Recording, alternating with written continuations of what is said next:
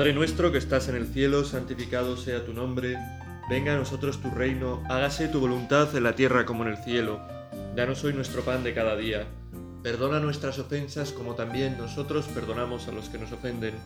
No nos dejes caer en la tentación y líbranos del mal. Amén. Pues estamos comenzando este camino este año eh, de la cuaresma, este jueves después de ceniza, después de este primer día de, ayuno, de abstinencia, con ese signo de la ceniza que representa nuestro deseo de, convertirnos, sabiendo lo poco que valemos por nuestra cuenta y cuánto necesitamos una y otra vez acercarnos a Dios, pues queremos vivir esta cuaresma y yo os invito a vivirla no como un tiempo que a veces se dibuja como un tiempo en el que hay que, no sé, tener cierta tristeza, vivir pues de un modo más así como cabizbajos y Jesús previene contra todo eso y eso lo escuchábamos en las lecturas de, de ayer. Os invito a vivir la cuaresma como un tiempo de alegría, de alegría de verdad, la alegría de saber que Dios está cerca, que Dios está cerca para limpiarnos, para sanarnos, para purificarnos, que Dios quiere que demos ese poquito de nosotros para poder hacer cosas maravillosas, con esa dinámica que nos muestra la vida de Jesús, de la acción de Dios, que es una acción que pasa por el aparente fracaso, que es la cruz, por el dolor, pero que acaba terminando en la gloria. Y nuestra vida como cristianos tiene que ser así. No una vida de huir de lo que nos toca, de huir de amar, de huir de vivir entregados de verdad, que eso a veces pues, produce dolor, Y también vivir eh, defendiendo la verdad, pues produce dolor, persecución, sufrimiento. No huir de eso, pero sabiendo que a lo que conduce todo eso es a la gloria, a lo que conduce vivir la cuaresma de verdad, cuidando la oración, el ayuno, las penitencias, eh, cuidando a los demás y compartiendo con los demás, a lo que conduce todo eso es a, a un encuentro más profundo con Dios, a poner nuestra vida en sus manos y dejar que Él haga cosas maravillosas. Las lecturas de este jueves nos hablan eh, de este camino, ¿no? de este camino de la cuaresma, de este deseo que tiene Dios de darnos vida y de, ayudarnos a prepararnos para poder acoger en nuestra vida esa vida en abundancia que Él quiere darnos. No sé si habéis visto la película Matrix, yo creo que es algo así como del año 97 o, bueno, dicho este año al azar, pero es posible que se acerque. O sea que igual si lo habéis visto, yo la vi cuando era pues un niño, yo tenía 10 años. Si, si es del 97 yo tenía solamente 10 años y, la vi pues prácticamente cuando se estrenó. No sé, eh, no, no fui al cine a verla, pero, pero vamos, era un fenómeno cuando se estrenó, todo el mundo hablaba de Matrix y... En Matrix hay un momento que, en el que Morfeo que es el, el jefe, el jefe de Matrix, por así decirlo. El jefe de Matrix no, el jefe de los que huyen de Matrix. Bueno, ahora intentaré explicar un poco. Eh, Morfeo le ofrece a Neo poder entrar en su organización y le ofrece o una pastilla azul o una roja. La azul supone no entrar en la organización, vivir en la mentira. La roja entrar en la organización, conocer la verdad y luchar contra la mentira, ¿no? Y es un poco así, ¿no? Lo que nos propone la primera lectura hoy, ¿no? Matrix eh, viene a eh, presentarnos de una forma, pues así, contemporánea y, moderna, pues eh, lo que está en el fondo de ciertas filosofías, de Platón, por ejemplo, ¿no? de Schopenhauer. De hecho, Schopenhauer tiene grandes conexiones con lo que defiende Matrix, que es que la vida que vivimos nosotros es una vida falsa, Falsa, que es todo eh, producto como de pues de, de nuestra imaginación, las cosas que tenemos, la riqueza, la felicidad, no es una realidad, es como si si hubiera creado un mundo fantástico a nuestro alrededor. Nosotros realmente, la vida real del hombre es una vida dura, es una vida de lucha, es una vida eh, pues de, entrega, ¿no? Eh, las riquezas, los bienes, todo eso son engaños que produce Matrix para que vivamos sin preguntarnos por la verdad y sin luchar contra el mal, Dejando que haya gente que nos, que nos domine y que nos controle, Y la organización de Morfeo, a la que invita a entrar a Neo, es una organización que quiere luchar contra eso, para entrar en la vida, en la vida de verdad, en la vida con mayúsculas, aunque es una vida, eh, esta vida de verdad, dolorosa, ¿no? Dolorosa. Y fijaos lo que dice, bueno, Neo se toma la pastilla roja, creo. El caso es que entra a formar parte del grupo de Morfeo para luchar contra esos que pretenden eh, mostrarnos, pues eso, una falsa vida que no es la real, que pretenden ponernos cosas delante para engañarnos creyendo, para engañar a nuestros sentidos, Y, que no nos demos cuenta de que realmente la vida es otra cosa. Y fijaos, Lo que dice la primera lectura. Mira, hoy pongo delante de ti la vida y el bien. Y la muerte y el mal, ¿no? Las dos pastillas. Pues yo te mando hoy amar al Señor tu Dios, seguir sus caminos, observar sus preceptos, mandatos y decretos, y así vivirás y crecerás. Y el Señor tu Dios te bendecirá en la tierra donde vas a entrar para poseerla. Pero si tu corazón se aparta y no escuchas, si te dejas arrastrar y te postras ante otros dioses y les sirves, yo os declaro hoy que moriréis sin remedio. No duraréis mucho en la tierra a donde tú vas a entrar para tomar en posesión una vez pasado el Jordán. Hoy cito como testigos contra vosotros al cielo y a la tierra. Pongo delante de ti la vida y la muerte, la bendición y la maldición. Elige la vida para que viváis tú y tu descendencia, amando al Señor tu Dios, escuchando su voz, adhiriéndote a Él, pues Él es tu vida y tus muchos años en la tierra, que juró dar a tus padres Abraham, Isaac y Jacob. Pues con esta lectura del libro del Deuteronomio se nos presenta eh, la elección de nuestra vida, elegir entre la vida y la muerte, elegir entre ese cumplir los mandatos de Dios y vivir y crecer con el Señor siguiendo sus caminos y ese apartarse de Dios y no escucharle.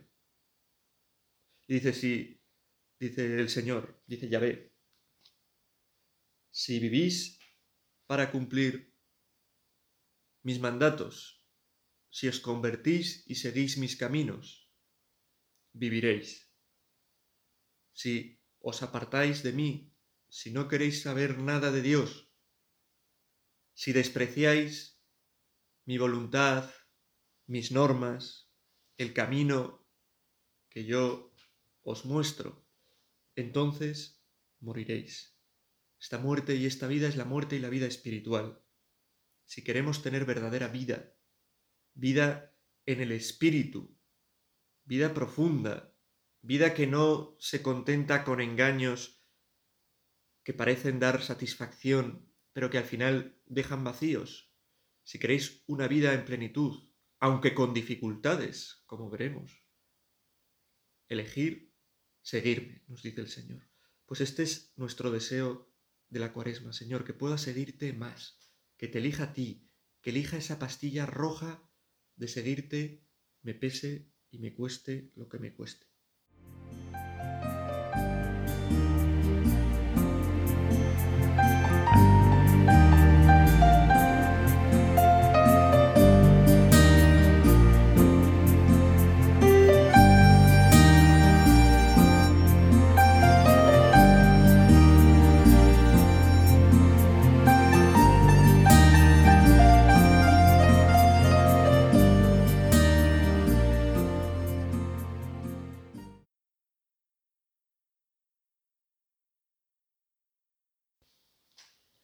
Y este texto del Deuteronomio de la primera lectura es reforzado por las siguientes lecturas, ¿no? por el Salmo, por el Evangelio. Y realmente hoy se nos propone un salmo especial, un salmo especial porque de, los, de todos los que hay es el primero, el primero del libro de los salmos, es el que en la liturgia de hoy se nos propone eh, meditar, rezar con él. Y podría, pues, tiempo de cuaresma, ¿no? Tiempo de penitencia, tiempo de, de eso, de, pues, cierto entrega, cierto sufrimiento, cierto, ¿no? Pues era un salmo de, pues así, ¿no? De como el, el de, el de, ay, no me sale ahora, pero bueno, pidiendo misericordia al Señor, pidiendo que, que nos ayude, misericordia, Dios mío, misericordia por tu bondad. Y en cambio es un salmo que habla de la alegría. Y es que, lo he dicho al principio, y no cabe olvidarlo, que nuestra meta es Dios. Y Dios lo que quiere de nosotros es la alegría, nos ha hecho para la alegría. Y así dice el Salmo primero, dichoso, alegre, el hombre que no sigue el consejo de los impíos, ni entra por la senda de los pecadores, ni se sienta en la reunión de los cínicos, sino que su gozo es la ley del Señor, reforzando pues esta idea de la lectura del Deuteronomio. ¿Quieres ser feliz? ¿Quieres tener vida? Sigue los mandatos del Señor, no te apartes de su voluntad, busca tu voluntad en su vida.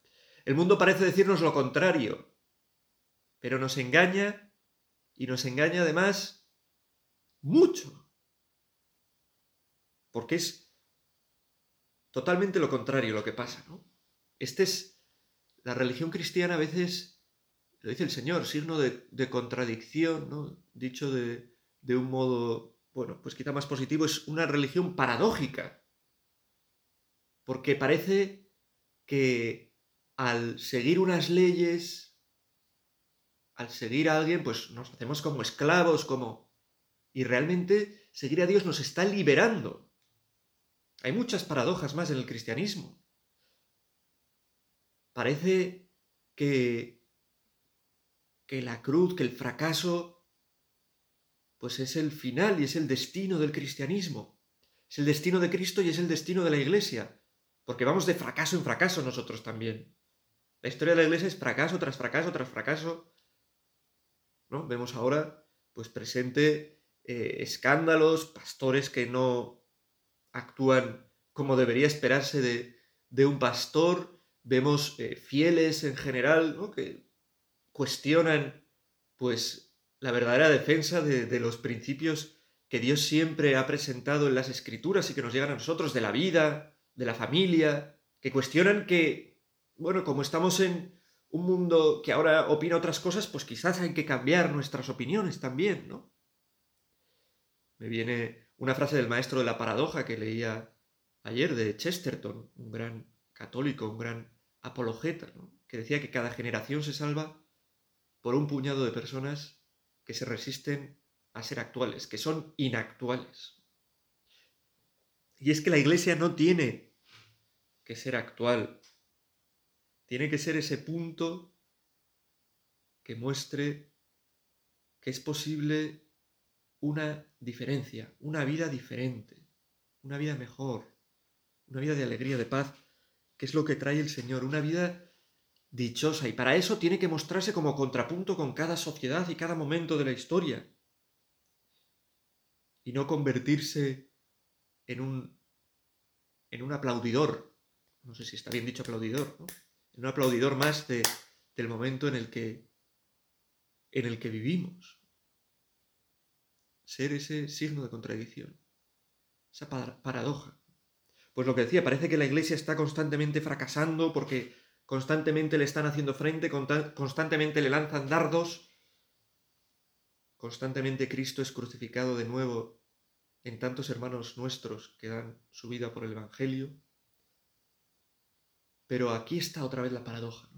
La cruz de Cristo se convierte en el signo, en el símbolo de la salvación.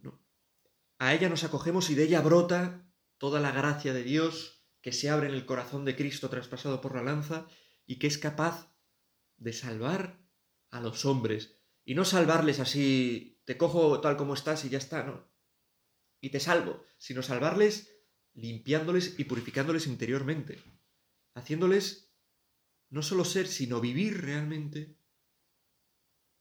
como imágenes de Dios, como hijos de Dios, como lo que somos, desde el comienzo de la creación y desde que en Cristo somos hechos por el bautismo hijos de nuestro Padre Dios.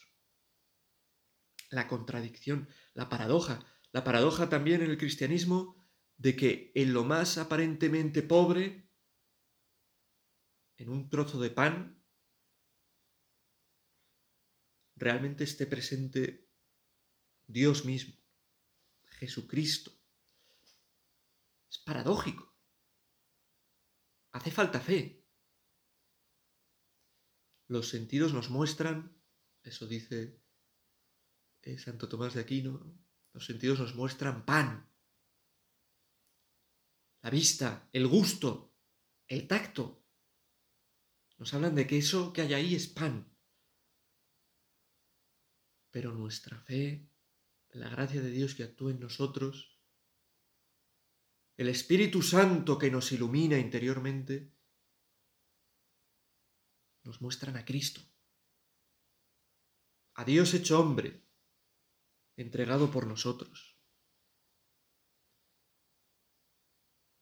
Así es el cristianismo, paradójico.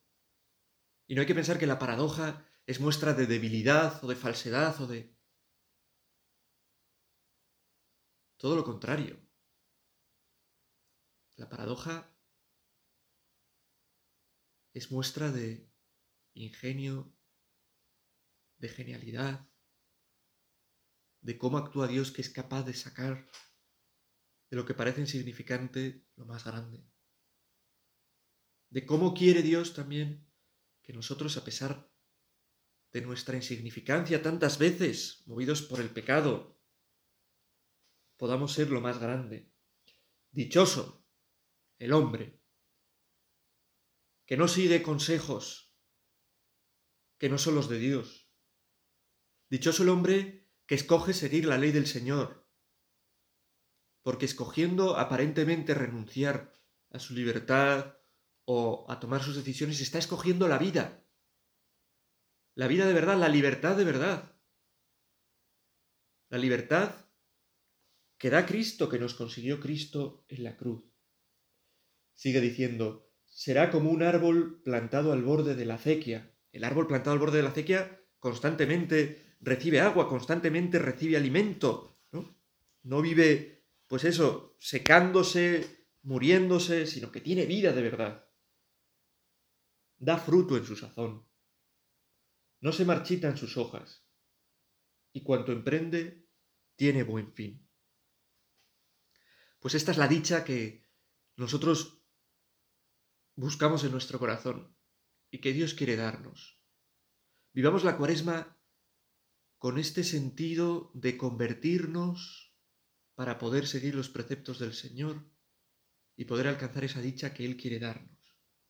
Él no quiere que seamos como un árbol plantado a 10.000 kilómetros del agua, que se seca y se muere. Él quiere que le sigamos para tener agua, alimento, fuerza, gracia, vida de verdad. Señor, llénanos con tu vida. Señor, ayúdanos a convertirnos a cambiar nuestro corazón para encontrar esa fuente de vida, de fecundidad, que eres tú. Ayúdanos a poder ser dichosos siguiendo tu voluntad.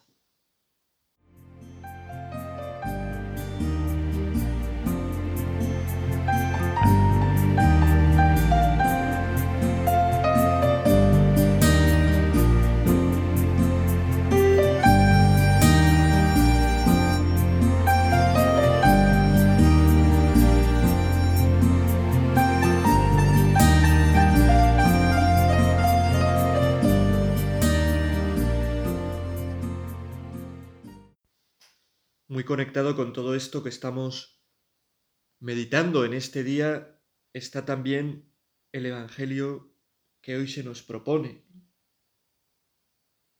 Os lo leo entero, ¿no? El Evangelio de este día de jueves después de ceniza. Lucas 9, 22 al 25.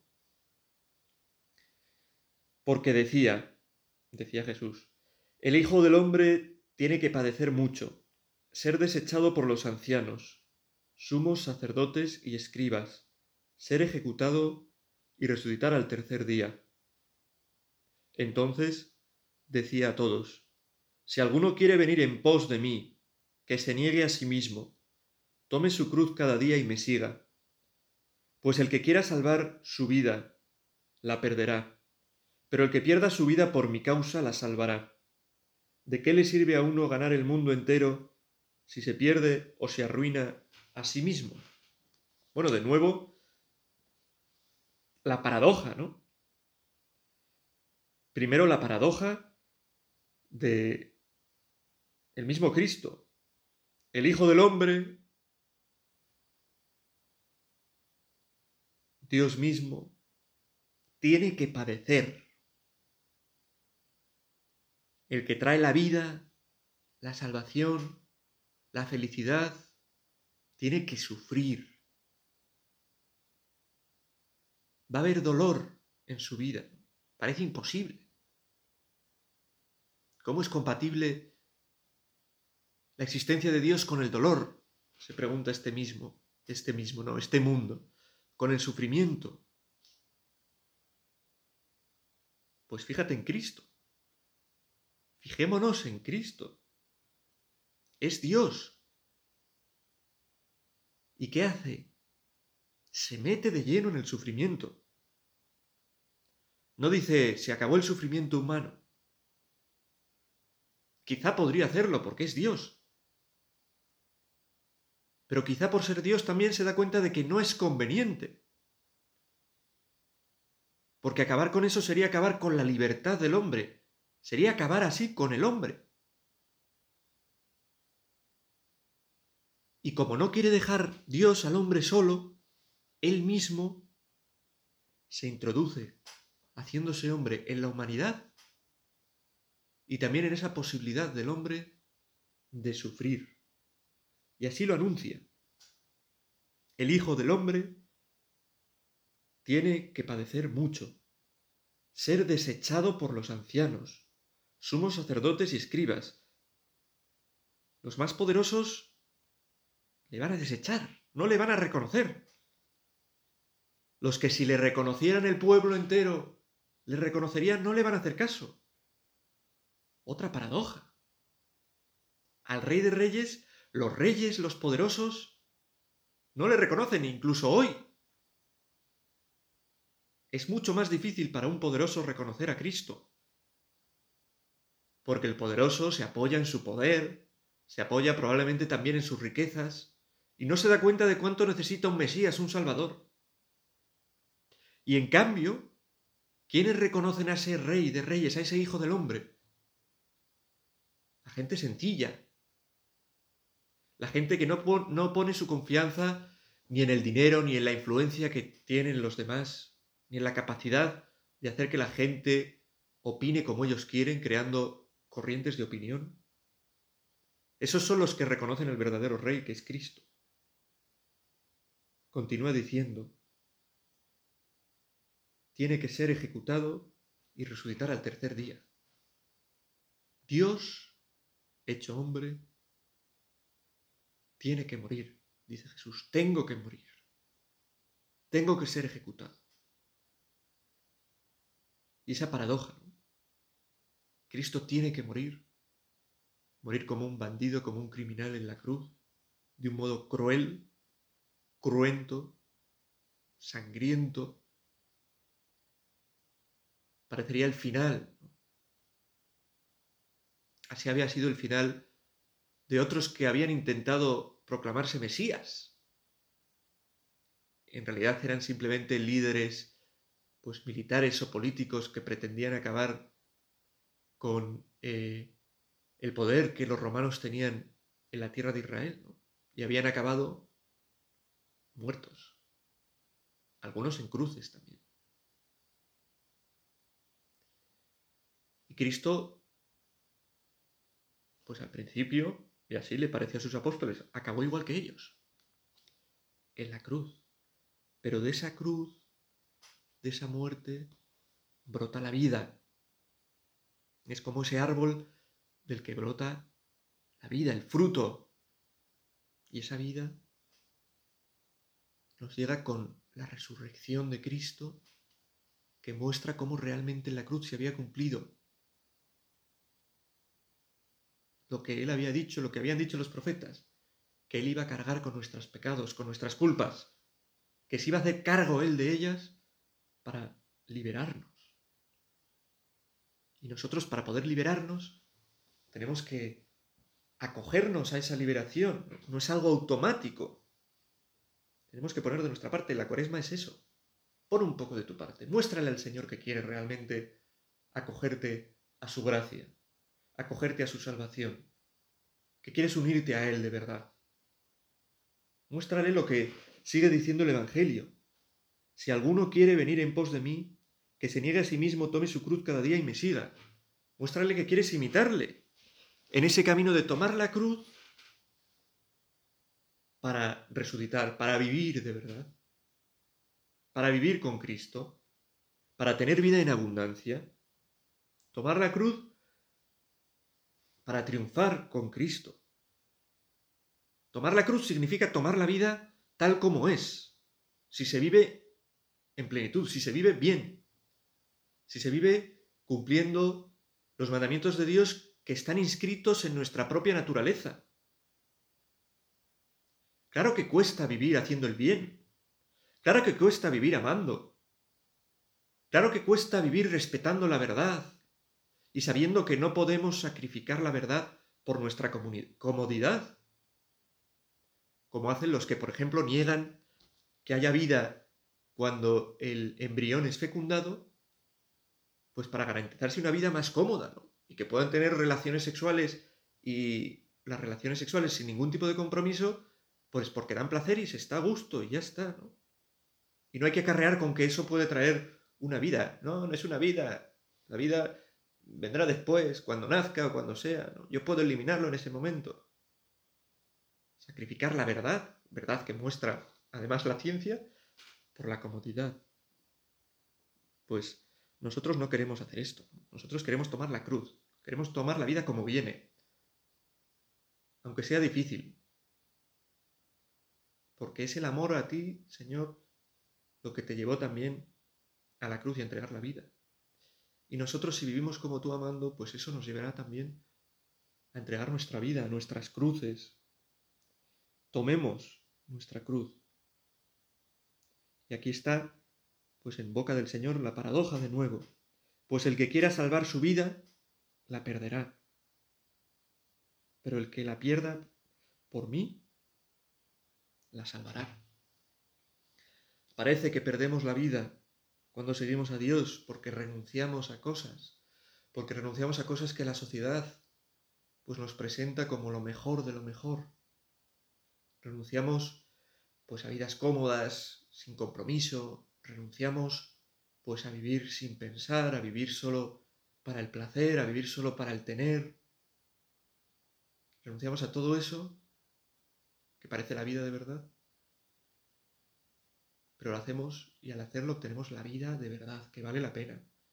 La vida de verdad que es dichosa, que es la vida que Cristo nos trae. ¿De qué nos sirve, nos dice el Señor, ganar el mundo si perdemos lo importante, la vida, nuestra alma, la libertad, la dicha que Cristo quiere traer. Dios te salve María, llena eres de gracia, el Señor es contigo, bendita tú eres entre todas las mujeres y bendito es el fruto de tu vientre Jesús. Santa María, Madre de Dios, ruega por nosotros pecadores, ahora y en la hora de nuestra muerte. Amén.